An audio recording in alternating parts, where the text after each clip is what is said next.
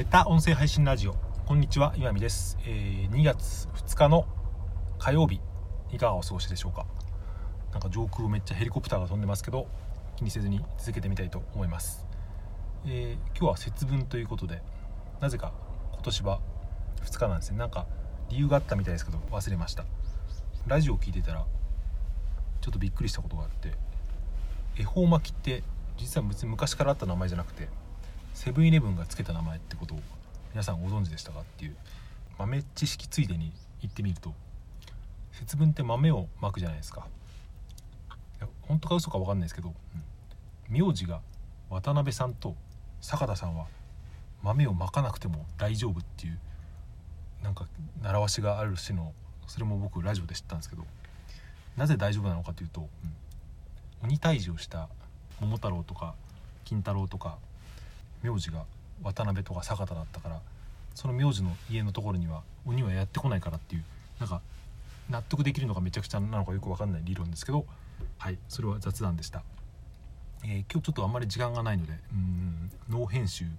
なんかしどろもどろでいくかもしれませんけど、えー一応昨日の話の続きみたいなこととあとコメント返しも最後にちょっとできたらなと思いますのでよかったらお付き合いください。昨日クラブハウスの話をして僕はですね、うん、今流行っているクラブハウスを使ってみて思ったことはですね2つあるって言って1つ目が昨日話したクラブハウスっていうアプリは、うん、すごく設計がですね考えられていてどんな風に考えられているかというと、うん依存度を高めるというかリアルタイム性とかログが残らないとか実名とかまあいろいろありますけどそんないろんな困難でですね、うん離れられなくする。そのユーザーがアプリを使う時間をどんどん増やす増やすようなですね設計がなされているっていうことを言いました、うん、でまあ2つ目はですねそれが今日の話で僕が一番喋りたかったことでもあるんですけどそのクラブハウス今日本でもここ1週間10日ぐらいで爆発的に話題になってますけどこれがですね、まあ、今祭りみたいなものだと僕は思っていてこれが一旦落ち着いた後にどうなるのかなっていうのが僕はそこ僕の興味はそこにあるわけですね、昨日も話しましたけどクラブハウスっていうアプリとサービス自体に僕はそんなに、うん魅力を感じないってわけじゃないけどあんまり僕向きじゃないなっていうのは正直思ってるところがあってどういうことかというと、うん、やっぱ結構世話しないんですよね。その時間がその自分の時間がなんかなくなるっていうか昨日はその音声版の Zoom っていうたりその画面が Zoom の画面がないのがクラブハウスって言いましたけどもう一個面白い分かりやすいっていうか例えが思いついてそれが何かというとですね、うんオンラインセミナーみたいのがそのクラブハウス上で何個も何個も繰り広げられているっていう感じなんですよね。うんまあ、内容は全部セミナー的なものじゃないものもありますけどいろんな Zoom セミナーみたいのがクラブハウス上でしかも無料で行われていて好きなものに参加できると、うん、お金がかからないっていうのは一つのメメリットだと思うんですけどログが残らないので聞きたいセミナーがあったらもうその場に参加しないといけないっていうのはですね、自分の時間を選べないっていう。本当は録音とかね録画とかできたらいいんでしょうけどそれは規約で、えー違反とされているらしいです。もしそれが見つかったらなんかアカウントをバンされるとかそういう噂がありましたけど、えーまあ、そんなわけで、まあ、僕はそんなにクラブハウスにはまらないないだろうと今思っているんですが、えーそれでですね、うんこのクラブハウスで今人口日本でも人口ユーザー人口がとても増えてますけど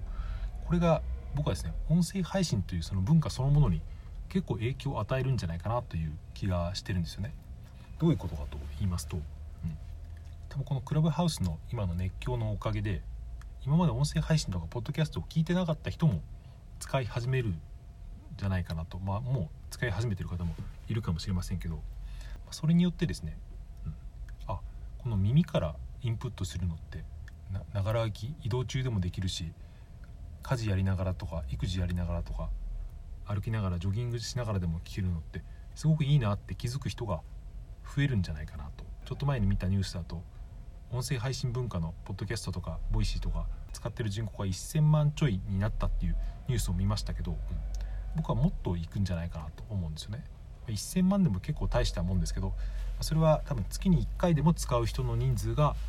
1000万っていうことだと思うんでよく使ってるようなヘビーユーザーみたいな人でいうとまあ100万人もいないぐらいかもしれませんけど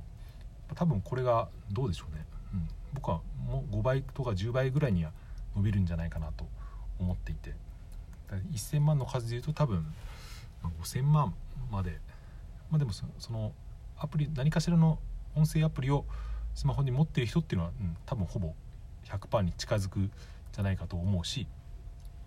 何かしらのそのラジオじゃないものを音声配信と言われるものを聞く人の人口も増えてくるんじゃないかなと。その増える一つのきっかけにこのクラブハウスの今の、うん、盛り上がりが影響するんじゃないかなと思ったという話ですね。これは多分に僕のなんていうか希望的観測が入ってるので本当にそうなるか分かりませんけど、うん。えー、続いてですねコメント返しをさせていただこうと思います。昨日の配信にコメントをいただきました、えー、最初にポトフさんからですねコメントをいただきまして、えー、自分も人には音声版の Zoom って説明しますというコメントをいただきました。ありがとうございます。ポトフさん皆さんご存知ですか？僕はポトフさんのことですね。日本ポッドキャスト界の父ポッドファーザーと呼んでるんですけど僕が勝手に呼んでるわけじゃなくて他にも誰か呼んでいたんですけどポトフさんは確か10何年前かな？とにかく世界でポッドキャストができたほぼ数年後ぐらいにもうポッドキャストを始めてるっていうですね。うんていうかうんポッドファーザーなんですよ。はい。それ何を言いたいのかちょっと忘れましたけど、うん、そう。音声版の Zoom 要するにその Zoom で画面がない。それプラスそのルームがたくさんあるっていうのが一つのクラブハウスの何ていうか特徴かなと喋りながら思いましたけどそんなはい。ありがとうございます、えー、続きましてレイナさんからですね。お久しぶりのレイナさんからコメントをいただきました。ありがとうございます、えー、読み上げさせていただきます、えー、クラブハウスデビューをねおめでとうございます。岩見さんの初期の放送で初めてクラブハウスを知ったのでとうとう日本に上陸なんだみたいな気分を味わえました。笑いありがとうございます。あとすごく時間も経ってしまったけど忠信さんとのコラボもありがとうございました。放送されてすぐ聞いたんですけどリアクション1ヶ月後ですいません。私の中で非常にリンクしていたお二人が直接お話ししているのを聞けてとても楽しかったです。クラブハウスの感想も引き続き楽しみにしています。ということで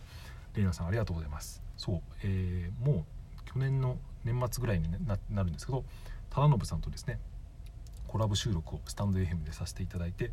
忠信さんの方のチャンネルでですね全3回に分けて配信をしてもらったんですけど、うん、このきっかけを作ってくださったのはですねまさにこのレイナさんのコメントから、えー、始まってですね、うん、僕の方こそレイナさんにありがとうございますと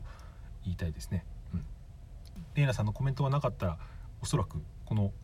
対談というかあれは実現しなかったと思うんでそのきっかけを与えてくださってですね大変感謝しています。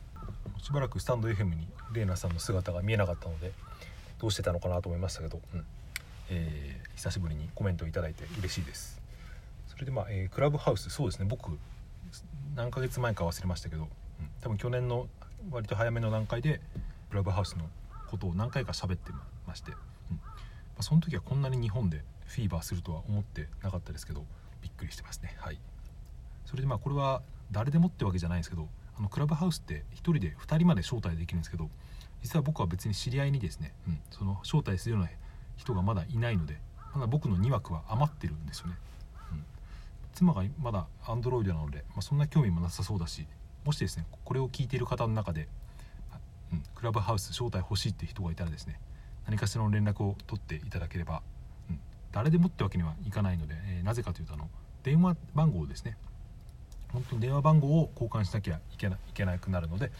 まあ、えー、いきなり現れてクラブハウス招待してくださいって言われたらちょっと考えちゃうかもしれませんけど、うん、普通につながりのある方だったらですね喜んで招待しますので、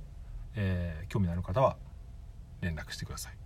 多分今 iOS じゃないと今のところはダメだったような気がしますけどはい。もしそれもよろしければと思います。はい。そんな感じで、えー、ポトフさんとレイナさんコメントありがとうございました、えー、結構長く喋りましたね。もうすぐ時間が終わってしまうので今日の配信はこれで終わりにしたいと思います。今日も良い一日をお過ごしください。最後までお聴きいただいてありがとうございました。また明日。さようなら。